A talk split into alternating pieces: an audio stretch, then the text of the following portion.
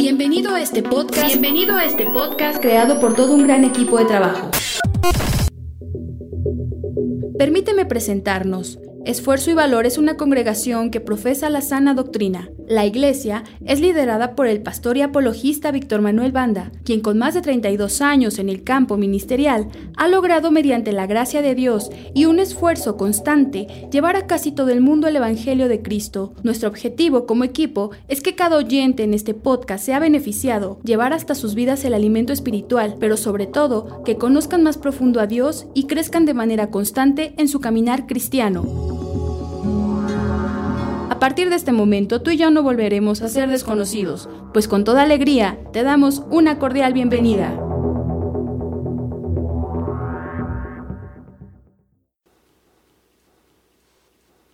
Vamos a abrir nuestras Biblias en el Evangelio de Mateo, Mateo 16. Vamos a leer en el versículo 1 hasta el 4. Vinieron los fariseos y los saduceos para tentarle y le pidieron que les mostrase señal del cielo. Mas él respondiendo les dijo, Cuando anochece, decís, buen tiempo, porque el cielo tiene arreboles, y por la mañana, hoy habrá tempestad, porque tiene arreboles el cielo nublado. Hipócritas, que sabéis distinguir el aspecto del cielo más las señales de los tiempos, no podéis. La generación mala y adúltera demanda señal, pero la señal no le será dada sino la señal del profeta Jonás. Y dejándolos, se fue. Muy bien, pueden sentarse hermanos. El tema de hoy se titula Trucos mentales y el subtítulo es Cuando el cerebro nos engaña.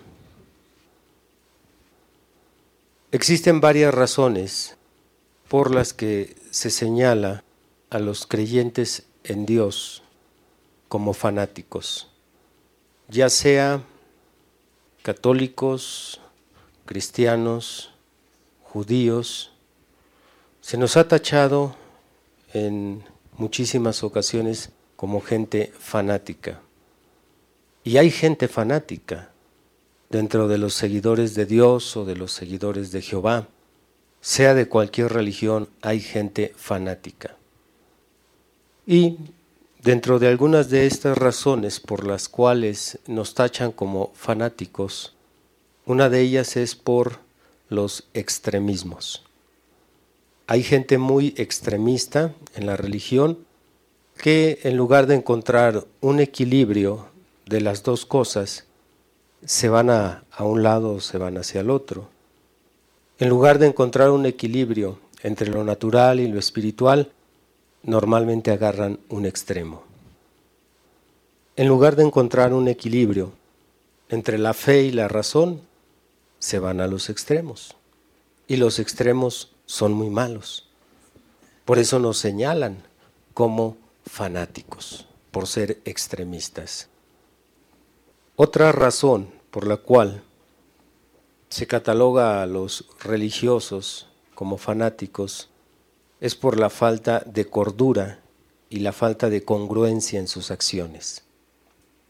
No hay ni cordura ni congruencia en sus comportamientos. Dicen una cosa y hacen otra.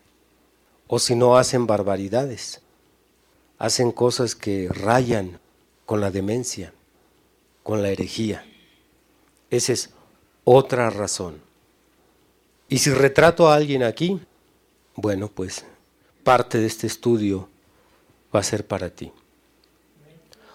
Otra razón por la cual se nos señala como fanáticos es por la falta de apertura a un diálogo razonable. Hay cristianos que no se abren al diálogo se cierran, no quieren escuchar nada que no sea la Biblia.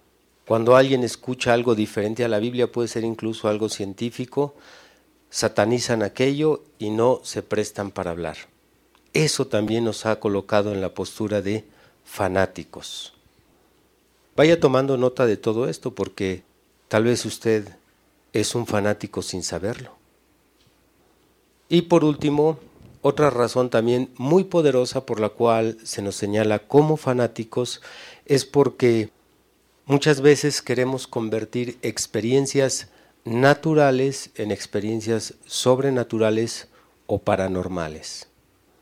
Hay ocasiones que vivimos una experiencia que no tiene una explicación aparentemente, y esa experiencia natural, al no entenderla nosotros, al no encontrar una explicación sensata, la queremos convertir en sobrenatural. Esto es muy común también, que alguien vio algo, oyó algo e inmediatamente se lo lleva al plano espiritual. También por eso nos llegan a tachar como fanáticos. Dentro de estas eh, razones deseo escoger la última para el estudio de hoy. Vamos a analizar cómo es que mucha gente que cree en Dios convierte esas experiencias naturales en sobrenaturales. Y las cataloga como de Dios o como del diablo. Pasan por algo, no lo entienden inmediatamente. Ellos afirman que es una confirmación del Señor o es un ataque de Satanás, o ya sea que satanicen o divinicen esa experiencia, entonces la gente centrada, que no es cristiana, nos oye, nos observa, y es cuando nos dejan el cliché, todos son una bola de fanáticos. Bendito el Señor por siempre. Con esto que estoy mencionando pudiera parecer que yo estoy inclinando la balanza en favor de los agnósticos o de los ateos. Pero yo como un predicador del Evangelio, yo creo en Dios, creo que Satanás, como el más grande enemigo de la iglesia, llega a moverse en, nuestro plano natural. Creo que existe un paralelismo entre el mundo natural y el mundo espiritual. También creo que Dios envía señales, lo, vemos en la Biblia, lo ha hecho desde la antigüedad, desde la antigüedad a Israel trató con ellos con señales. Hoy en día trata con su iglesia a través de señales. Pero debemos de ser muy cuidadosos porque también tristemente he visto muchos fanáticos, muchísimos fanáticos, tanto católicos como cristianos, que a todo, a todo lo quieren encontrar una parte espiritual. Ya sea que se la cuelguen al Señor o se la cuelguen a Satanás. Y pues son muy peligrosos esos amigos. Hablemos de unos ejemplos sencillos. Muchos de nosotros o algunos de nosotros tal vez alguna ocasión llegamos a ver una luz, vimos alguna sombra, oímos una voz o aparentemente se nos apareció algo. Y esas cosas que vimos, inmediatamente, cuando no tuvieron una explicación clara en nuestra mente, pensamos, pensamos, ¿qué, habrá sido esto? Si usted es cuerdo, primero analiza qué fue o qué pudo haber sido aquello. Si usted es un fanático, pues usted inmediatamente busca la explicación espiritual. Sin embargo, el cerebro, nuestro cerebro a veces eh, trabaja de una manera traicionera y cuando no encuentra una explicación, el cerebro busca la manera de acomodar por nuestra percepción espiritual, por nuestro conocimiento cristiano, busca la manera de atribuirle aquello que no tiene explicación al mundo espiritual. Sin embargo, buscando una explicación razonable a este fenómeno de, ver algo, oír algo, ya sea una sombra, un rostro, una persona. ¿Alguno de ustedes alguna vez vio por ahí una sombra que se le atravesó? A ver, levante la mano. ¿Alguno de ustedes oyó alguna voz? ¿Vio una cara? Bueno, entonces, abre bien tus ojos y tu entendimiento espiritual, porque este tema te pudiera ayudar a colocarte en el centro. Existe una explicación razonable para este tipo de fenómenos donde uno ve algo u oye algo que no tiene explicación. Hablando de esta explicación razonable, que por cierto es una explicación al daño que sufren ciertas personas eh, que son creyentes. El enemigo les daña la cordura. La explicación a este fenómeno es llamado pareidolia. La palabra pareidolia se deriva etimológicamente del griego eidón y significa figura o imagen. Y también tiene el prefijo junto a o adjunto. Vamos a repetirlo porque es una palabra que no es muy familiar para muchos de nosotros. Pareidolia. Pareidolia. Correcto. Este fenómeno de pareidolia es cuando usted ve un objeto o una imagen o una escena real y dentro de aquella escena usted encuentra otra cosa. Usted encuentra ya sea una figura de una persona, de un rostro, de un objeto, de algo. Pero usted está viendo algo real y dentro de aquello real, entonces aparece este fenómeno. Usted encuentra otra cosa que solamente su cerebro se lo está mostrando. Un ejemplo clarísimo es del fenómeno paraidolia, es cuando vemos en las nubes figuras. ¿Cuántas veces eh, por ahí contemplando las nubes encontramos diferentes formas? Ese fenómeno de encontrarle una forma a otra cosa o encontrar una figura escondida se llama se llama Exactamente. Bien, eh, leo lo que cita Patricio Bustamante de acuerdo a su concepto de pareidolia. Dice, frecuentemente el ser humano, al observar un objeto, una nube o una mancha, tiende de manera inconsciente a reconocer en estos objetos con formas caóticas patrones asimilables a objetos conocidos. Este fenómeno es conocido como pareidolia. Es algo natural, es algo normal. El cerebro trabaja de esa forma, como todos tenemos ya un patrón en nuestra mente de cientos de miles de objetos que hemos visto durante nuestra vida, todos esos objetos quedan registrados aquí. Y cuando aparecen estas figuras, automáticamente el cerebro las identifica. Y este fenómeno se llama... Muy bien. Vivir una experiencia del fenómeno pareidolia, pues no tiene absolutamente nada de malo, nada de negativo, es algo muy natural, pero en fanáticos es algo muy riesgoso. Cuando un fanático tiene esta experiencia de la pareidolia es algo muy riesgoso porque Satanás sacará mucho provecho de ese fenómeno natural. No hay nada sobrenatural. No es Dios apareciendo un pez, no es el diablo apareciendo una calavera en esa roca, no son poderes ocultos, no es el espíritu de tu abuelita que regresó, no es nada de eso. Dile al de al lado, tu abuelita todavía está en el panteón. No hay nada de eso. Son fenómenos naturales. Sin embargo, sabemos que el campo de batalla escogido por Dios para que el creyente cristiano se enfrente contra Satanás, el campo de batalla es en la mente. Repitan, el campo de batalla es en la mente. En ese mismo campo Dios decidió enfrentar a su enemigo, Satanás también, porque no solo es el enemigo de la iglesia, es el enemigo del Señor. También escogió la mente del hombre para que ahí se enfrentaran ambos. Es en la mente donde el hombre decide creerle a Dios o dudar de Dios. Es en la mente donde el hombre decide obedecer a Dios u obedecer a Satanás. Aquí es en la mente donde siempre se da todo Nuestras acciones solamente son el resultado de la decisión que ya tomamos en la mente. ¿Por qué actúas tú contra las leyes de Dios? Porque en tu mente ya Satanás te ganó la batalla.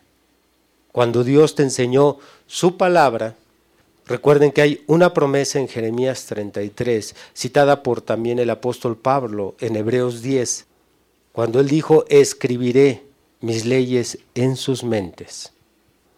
Aquí es donde llega la palabra a la mente y aquí es donde llega Satanás a hacernos dudar de esta palabra, a decirnos, tú no puedes, eso es muy exagerado, eso no está bien, eso no es así, eso es incorrecto. Aquí es donde siempre se da la batalla entre el diablo y el creyente. Por lo tanto, aquí es donde llegará el diablo con alguien que tiene una experiencia de pareidolia. Llegará Satanás a este fenómeno tan natural y entrará en la mente y le dirá al creyente, observa lo que estás viendo. Esa es una señal de Dios. ¿Recuerdas que tú estabas esperando una confirmación? Ahí está bien claro. Se ve ahí porque estos fenómenos los encontramos donde quiera, en el piso, eh, ahí en la pared hay una mancha de humedad, ahí aparecen todos estos fenómenos eh, de paridolia, están en diferentes partes. Entonces, lo único que necesita el diablo es un fanático. Un fanático que aquí en la mente se deje manipular y que llegue el diablo y le diga, mira, tú has estado orando por esto y esto, ahí está, esa es una confirmación. ¿Recuerdas que pediste por tu sanidad? Ahí está la señal que esperabas. Y ya sea, también hay fenómenos de paridolia audibles, ya sea que venga a través de un sonido, a través de, de por ahí algún un crujido, tal vez cruje la madera, el fierro, algún ruido en, en el silencio que el diablo toma y, Ahí está muy claro. U otros, por ejemplo, satanizan la experiencia. Algo sucede malo y llega el diablo y también les dice, ya ves, eso es Satanás que se enojó. Por eso viste eso o por eso te pasó esto. ¿Y qué es lo que tenemos ahí? Tenemos el comienzo del fanatismo. Ahí es donde comienzan los fanáticos, que espiritualizan o quieren hacer un evento natural en un evento o convertirlo, perdón, en un evento sobrenatural, cuando en lo que acabamos de ver no hay nada de sobrenatural. Voy a leerles el siguiente artículo sobre unos arqueólogos que van a, a visitar a lo que sería la naturaleza en las montañas, en el campo, a unos chamanes. Y veamos cómo eh, en donde quiera que hay religión hay fanáticos. Dice este artículo, actualmente las páginas de Internet abundan en referencias a una fotografía de explosión o de la superficie de otro planeta, una nube o simplemente una mancha en la pared en que las personas declaran ver imágenes religiosas, extraterrestres, rostros de personas, animales o textos del Corán. En numerosos casos se refieren a estos en tono de broma, como si se tratase de simples tonterías. Pero al examinar más detenidamente los efectos que estas visiones pueden tener sobre las personas que ven estas figuras, surgen interesantes pistas de comportamiento y la psicología humana. Cuando se observa a estas personas, bueno, en pocas palabras, se va moldeando una actitud religiosa por estas experiencias de pareidolia. Hace aproximadamente 15 años realizamos un viaje a diversos sitios arqueológicos en Perú en compañía de un grupo de chamanes. En esa oportunidad nos mostraron numerosos cerros, rocas y elementos del paisaje que tenían semejanza con rostros o cuerpos humanos y con animales, asociados a sitios arqueológicos. Nos hablaron de la importancia que para su cultura tenían estas figuras. Inicialmente para mí fue solo un dato curioso, pero con el correr del tiempo en nuestro trabajo de campo, comenzamos a encontrar objetos similares asociados con sitios arqueológicos. El material se fue acumulando y surgió la necesidad de encontrar una explicación coherente a este fenómeno, cuyo origen desconocíamos y que no estaba descrito en la literatura arqueológica especializada.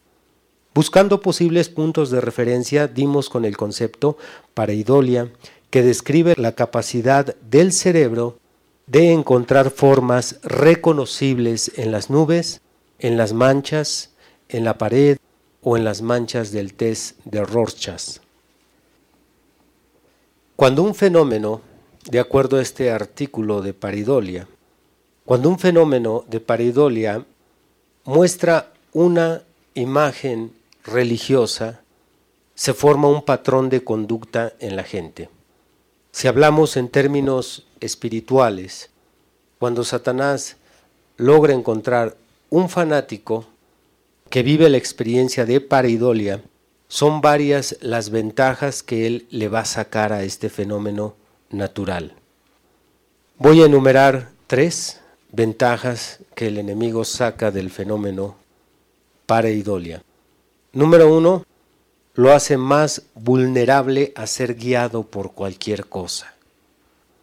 Aquel fanático que tiene una experiencia de pareidolia y se deja influenciar en su mente por aquellas voces que vinculan aquel fenómeno natural con su conocimiento espiritual, lo hace más vulnerable a ser guiado por cualquier cosa.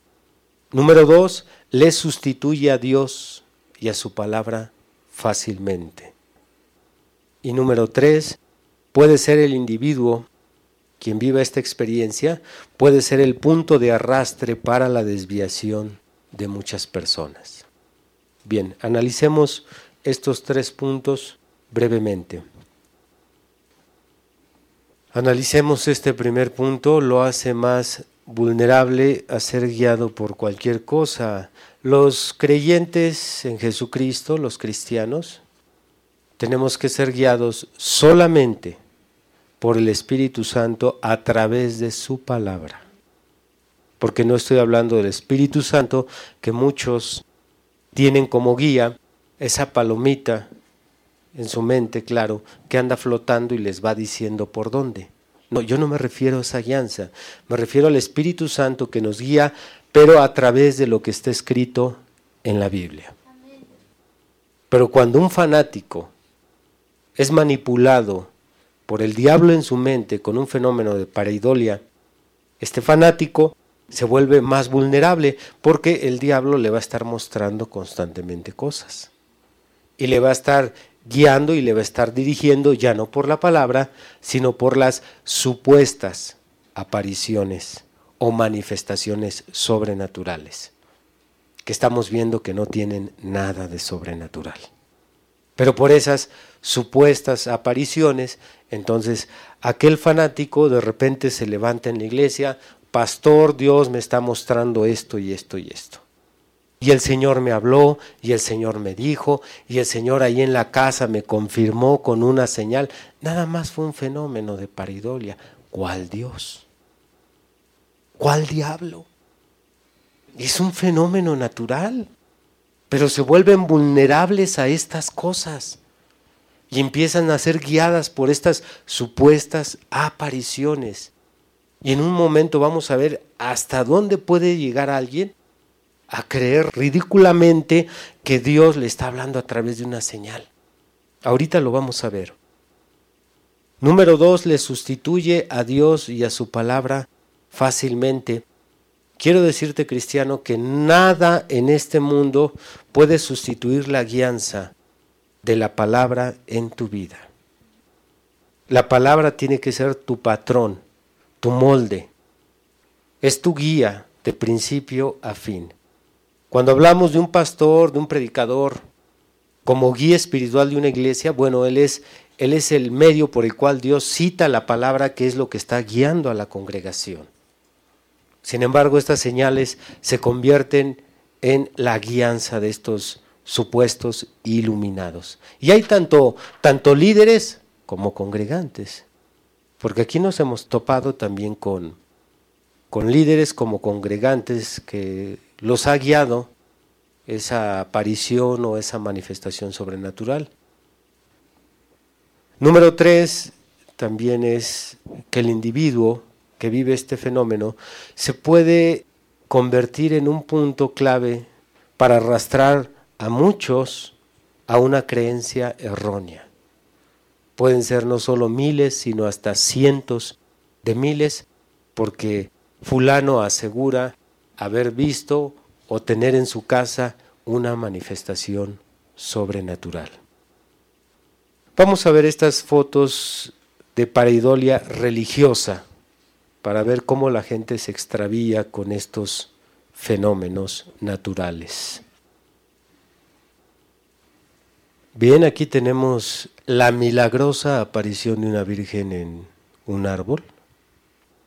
Bueno, es lo que le han hecho creer a esta gente. Aquí tenemos otra milagrosa aparición en el piso, lo cual también les han hecho creer eso. Y ahí está también otra milagrosa aparición en la pared. Quiero que noten que esta gente no toma a juego las cuestiones de su fe. Ellos realmente creen y afirman que es una manifestación sobrenatural de la existencia de la Virgen. Y muchos de ellos han interpretado estas apariciones como mensajes. Tenemos infinidad de iglesias, de catedrales que se han levantado por apariciones como estas. Porque quien vivió este fenómeno de afirma que que Dios o la Virgen les dijo, hazme un templo, o que me adoren, o dile a mis hijos, y aquí te dejo esta confirmación. Y ahí están las supuestas confirmaciones. Y cientos de miles, y si hablamos de los creyentes católicos, millones van detrás de aquello que todavía siguen afirmando que es sobrenatural. Vamos a ver este siguiente video, donde estos fenómenos de pareidolia han extraviado a millones de personas.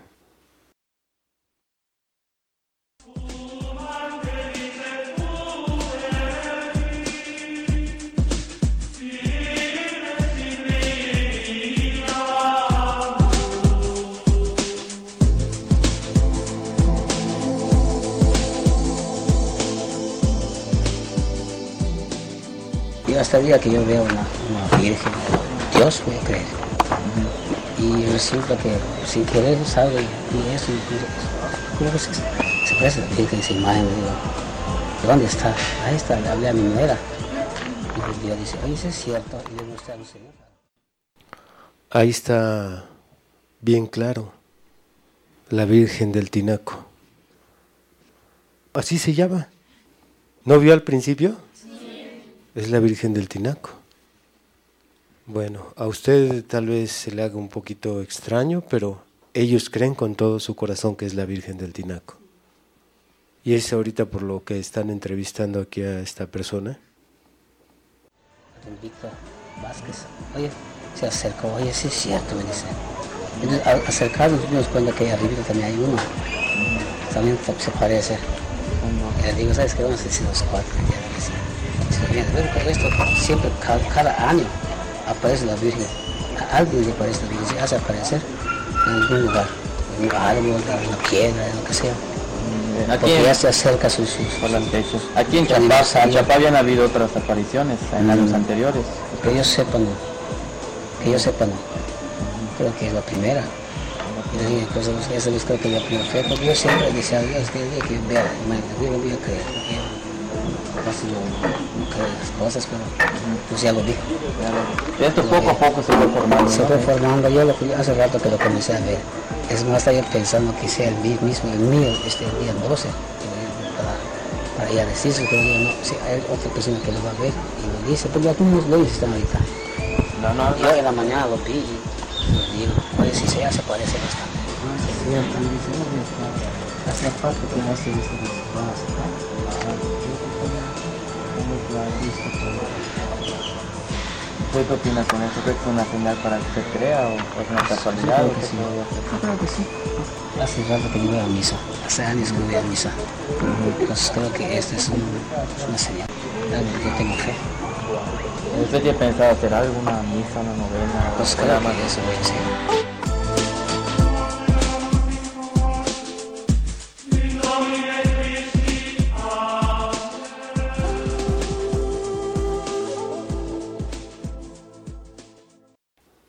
Y a veces se congregan de todo el mundo, hermanos, para ver esto. Y bueno, usted pudiera pensar como llegan a decir de los que creemos en Dios, es que toda la gente eh, que no estudia, toda la gente tonta es la que engañan con estas cosas. Bueno, tal vez con esto sí, pero los que creemos en la palabra, como se dijo al principio, tenemos que tener cordura, ser abiertos para hablar razonablemente con las personas, porque creemos en la palabra de Dios. Sin embargo, esto es solo fanatismo.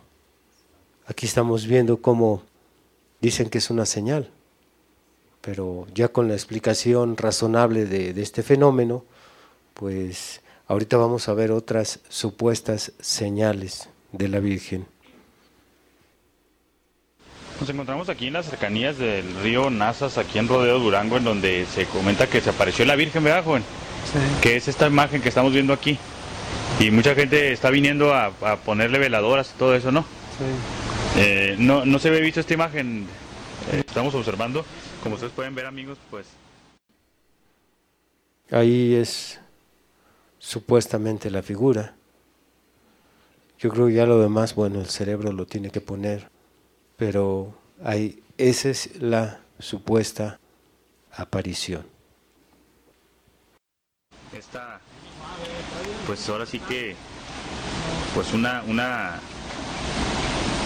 pues una imagen muy, muy impresionante de, la Virgen y, y la gente, bueno, pues ha venido aquí a colocarle veladoras, habitantes aquí de Rodeo y de todas las partes de Durango que se están dando cita. Estamos aquí en un, un laditito del, del río Nazas, que por cierto, pues este año creció impresionantemente, manifiestan que desde el 91 no se veía este crecimiento. Y pues aquí este, este ejemplo de, de fervor y de que la Virgen de Guadalupe siempre está presente y, protegiendo aquí a la gente de Rodeo Durango. Muchas gracias, joven. Aquí seguimos viendo y, y como les mostrábamos este, la impresionante crecida del río. Aquí podemos hacer un paneo que ustedes pueden ver la fuerza del agua, que inclusive casi casi rebasó el puente. Y pues todo un caudal. Esta parte está todavía alimentando arriba abajo. Y pues muy impresionante. Armando Chávez, La Razón en Línea.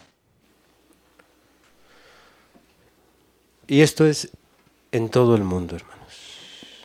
En todo el mundo vemos este tipo de fenómenos naturales manejados, manipulados por Satanás en la mente, no de cualquier creyente, solo en la mente de fanáticos, solo en la mente. Ahora pudiéramos eh, pensar que esto solo se da en el catolicismo porque no conocen la Biblia. Pero ahorita van a ver un video sorprendente de una predicadora internacional. Ya no hablo solamente de, de, un país, es una predicadora internacional que a pesar de su conocimiento escritural no sabe diferenciar una señal de pareidolia a una señal espiritual. Pero bueno, estos eh, predicadores y predicadoras que también dicen ser confirmados o respaldados o asistidos por Dios cuando Él les envía estas señales, pues creo que les falta descubrir este fenómeno natural para que puedan hacer esta separación de los mensajes de Dios a los fenómenos pareidolia. Vamos a ver este video.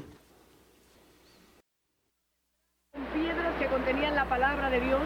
Así que desde la costa del Pacífico hasta la costa del Atlántico, este país y este continente le pertenece a nuestro Señor Jesucristo. Aleluya.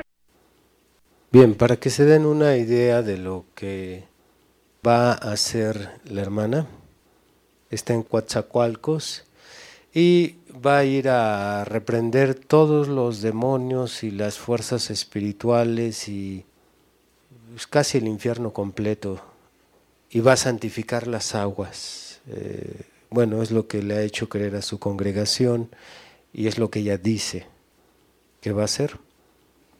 Bien, para que veamos que los fanáticos no solamente abundan en el catolicismo, el cristianismo no está muy atrasado.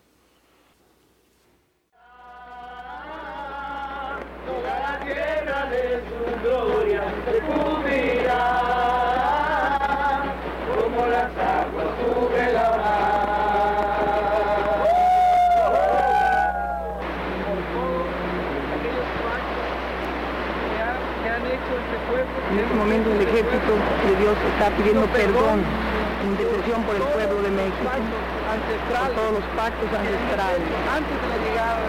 que se hicieron con dioses paganos antes de la llegada de los españoles. Ven ritos de sangre, pactos donde los, los hombres entregaban a sus hijos, pactos que tengan que ver con, la- con el establecimiento de un reino espiritual. Torcuato Luca de, de Tena está pidiendo perdón en representación del pueblo español por todas las vejaciones, los robos que se cometieron a nuestro país. Aquel falso ejército de España que vino a vencedor con el pecado y con la muerte.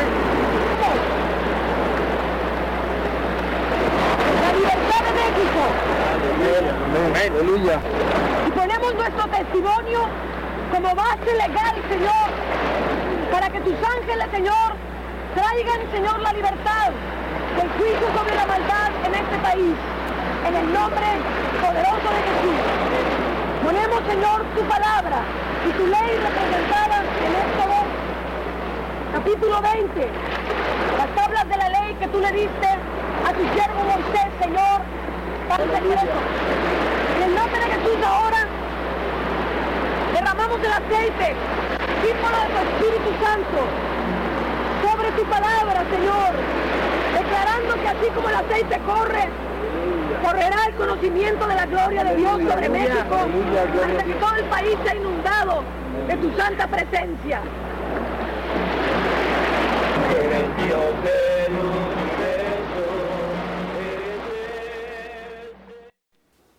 Ya escribieron la palabra de Dios en estas réplicas de las tablas de Moisés, ya las ungieron con aceite, ahora van a arrojarlas al agua para liberar esa nación. Aquí en esta tierra llamada Coatzacoalcos nido de serpientes, cabeza que emerge de esta bahía y se injerta en el país. En el nombre de Jesús, como está escrito, saeta de salvación, saeta de Jehová, enviamos esta flecha para destruir la cabeza de Quetzalcóatl y liberar las aguas en el nombre poderoso. Así dice el Señor, de la misma manera en que salió esa flecha sobre las aguas, así saldrá el pueblo de México hacia las naciones del mundo. En este día somos conquistadores. Aleluya. Señores, aleluya del Señor.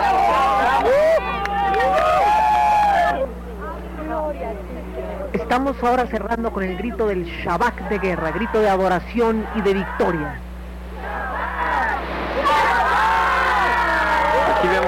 De guerra después de haber triunfado, después de haber reafirmado la batalla que Dios ganó para nosotros. Nos estamos aproximando a la región de los Tuxtlas, a la región de Catemaco, y mientras el cielo está azul, hermoso allá, las densas nubes empiezan a cubrir la zona, y en la zona de Catemaco, de los Tuxtlas, el azul del cielo cambia radicalmente, hay una hay un haz de luz que separa el azul, lo ve ahí, lo tenemos en el centro de la pantalla, el azul del cielo del lado izquierdo tiene un brillo totalmente diferente al azul del cielo en esta zona en donde las tinieblas están abarcándolo todo. Esto es un fenómeno hermoso que el Señor nos está mostrando. Hay un halo de luz que cruza ahora diagonalmente la pantalla. Es una lucha como entre la luz y las tinieblas. Una de las cosas que hemos visto es el cumplimiento radical de la profecía de Joel 2, donde dice la palabra que al ser derramado el Espíritu del Señor, el Señor daría señales en los cielos y en la tierra. En batalla espiritual hemos visto este cumplimiento con enormes prodigios e inclusive hemos visto también un fenómeno como al intensificarse la oración, los espíritus en los aires toman los vapores de las nubes y visiblemente se puede ver lo que está sucediendo en los aires. Aquí está apareciendo ahora en el cielo Tu patota, mira. un dragón. Podemos verlo está en el centro de la cámara. Un dragón en medio del cielo. Su cola hacia atrás. Ahí arriba la cabeza y tiene las dos garras extendidas hacia adelante. Se parece a Godzilla. Es Vemos ahora el dragón y aquí en el centro de la pantalla ahora tenemos un león. Hay una guerra espiritual. El dragón está sacando la lengua, mientras que el león ya está en posición de atacar, de defensa, y están claramente sus cuatro patas. Dios está peleando esta guerra. Quizás esos son dos potestades, principados en las alturas que están combatiendo el uno contra el otro. Lo primero que hicimos al llegar a Catemaco fue ver cuál sería la estrategia. Bueno, pues ahí están las vindicaciones sobrenaturales de que Dios estaba peleando ahí y arrojaron la piedra y el aceite. Entonces usted me quiere decir de católicos fanáticos, nada más vea esto. ¿Por qué la gente nos tacha de tontos, de herejes, de dementes, de locos, por todas estas tonterías? Es internacional esta predicadora. A sus conferencias asisten miles de personas. ¿Cuánto fanático siguiendo el fanatismo de este fenómeno nat natural de la, de la hermano? Señor, dijo Martín Lutero en su oración, líbrame de mis enemigos y de mis amigos también. De tanto fanático que causa más daño que a veces el mismo incrédulo. Cuando Dios da una señal sobrenatural que confirme el mensaje, que confirme una comisión que Él ha dado, esa señal que Él da no será borrosa. Será una señal sobrenatural y no será borrosa, será clara, será evidente. No tendremos que estarle buscando ahí, no. Será con toda claridad y no habrá la menor duda de que sea sobrenatural. Daniel capítulo 5. Daniel capítulo 5, versículo 1. El rey Belsasar hizo un gran banquete a mil de sus príncipes, y en presencia de los mil bebía vino. Belsasar, con el gusto del vino, mandó que trajesen los vasos de oro y de plata que Nabucodonosor su padre había traído del templo de Jerusalén, para que bebiesen en ellos el rey y sus grandes, sus mujeres y sus concubinas. Entonces fueron traídos los vasos de oro que había traído del templo de la casa de Dios que estaban en Jerusalén, y bebieron en ellos el rey y sus príncipes, sus mujeres y sus concubinas. Bebieron vino y alabaron a los dioses de oro y de plata, de bronce, de hierro, de madera y de piedra. En aquella misma hora aparecieron los dedos de una mano de hombre, que escribía delante del candelero sobre lo encalado de la pared del palacio real. Y el rey veía la mano que escribía. Entonces el rey palideció y sus pensamientos lo turbaron y se debilitaron sus lomos y sus rodillas daban la una contra la otra. El rey gritó en alta voz que hiciesen venir magos, caldeos y adivinos, y dijo el rey a los sabios de Babilonia, Cualquiera que lea esta escritura y me muestre su interpretación será vestido de púrpura y un collar de oro llevará en su cuello y será el tercer señor del reino. Entonces fueron introducidos todos los sabios del rey, pero no pudieron leer la escritura ni mostrar al rey su interpretación. No dice la escritura que estando pintando el palacio del rey se cayó el bote de la pintura y ahí apareció algo. No dice que se humedecieron las columnas y como que había una figura y era la señal de Dios. No, dice que apareció una mano. Y la vio un incrédulo. Y esa mano escribió con toda claridad un mensaje. Porque no pudieron los adivinos, ni el brujo, ni el curandero, ni Walter Mercado, ni ninguno de ellos interpretar el mensaje, porque se necesitaba un hombre espiritual. Tuvieron que ir por Daniel. Regresa Daniel y da la interpretación que es Mene Mene Tekel Uparsin, ha sido pesado en balanza y ha sido hallado falto.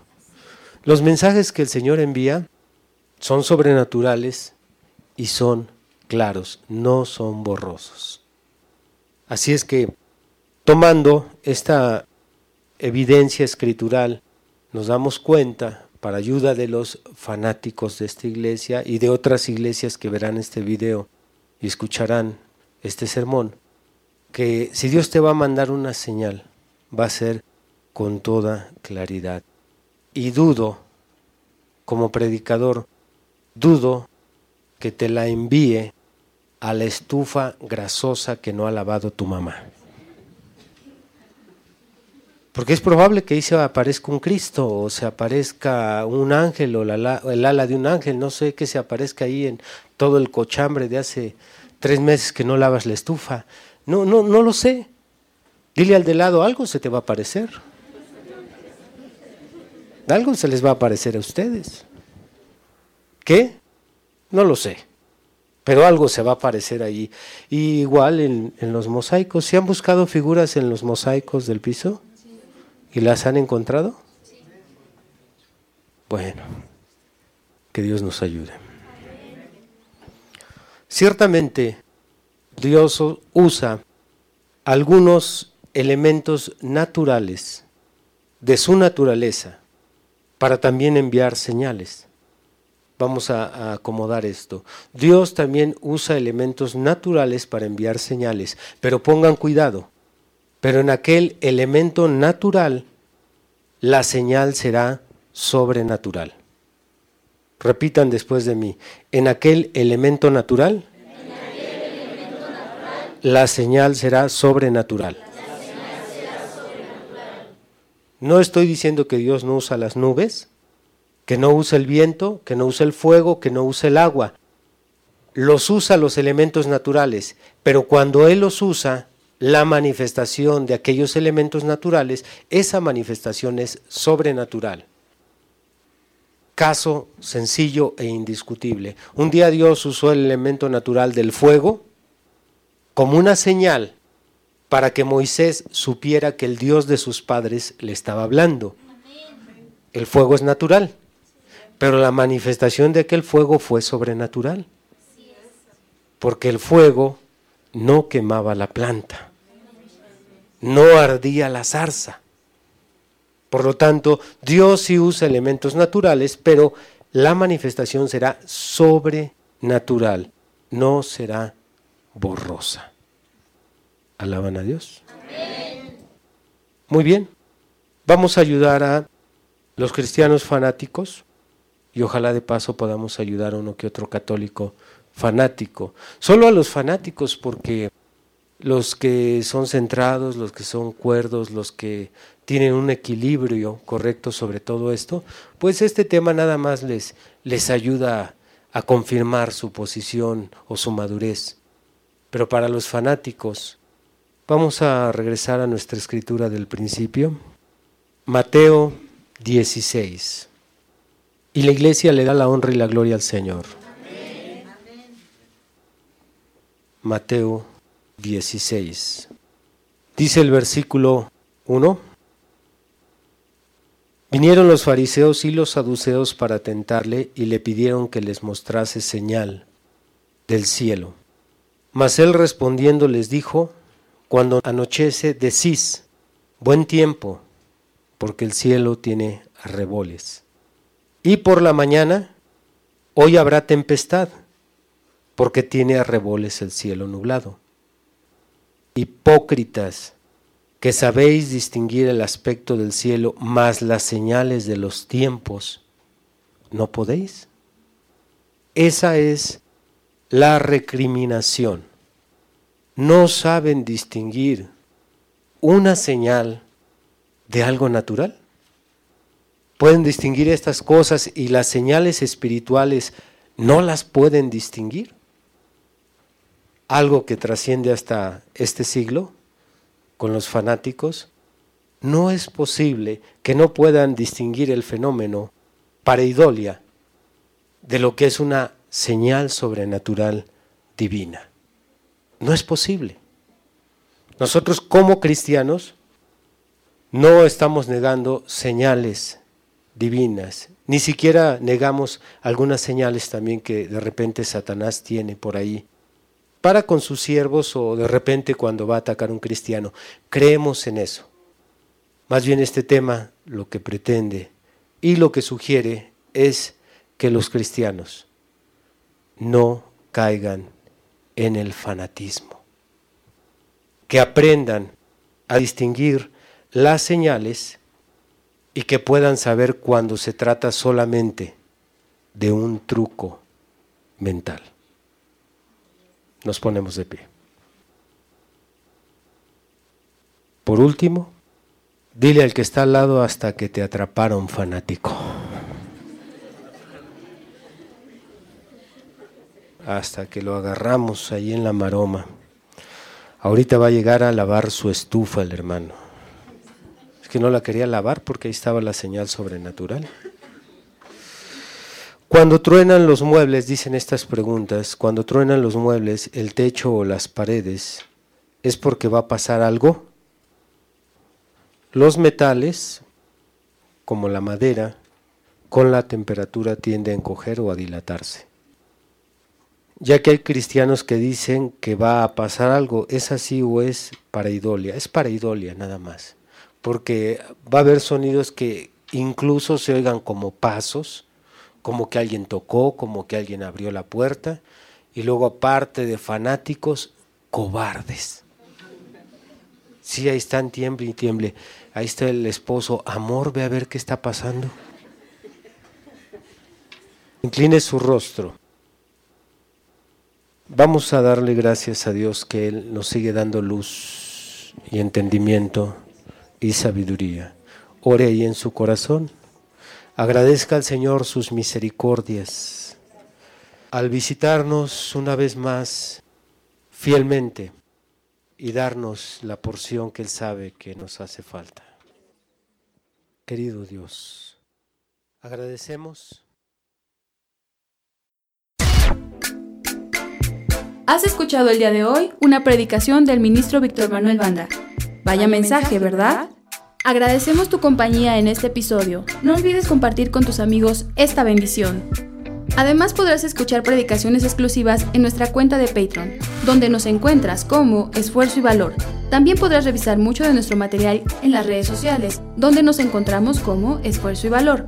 Por supuesto, síguenos en esta plataforma y no te pierdas de más contenido. Nos volvemos a escuchar pronto. Hasta luego.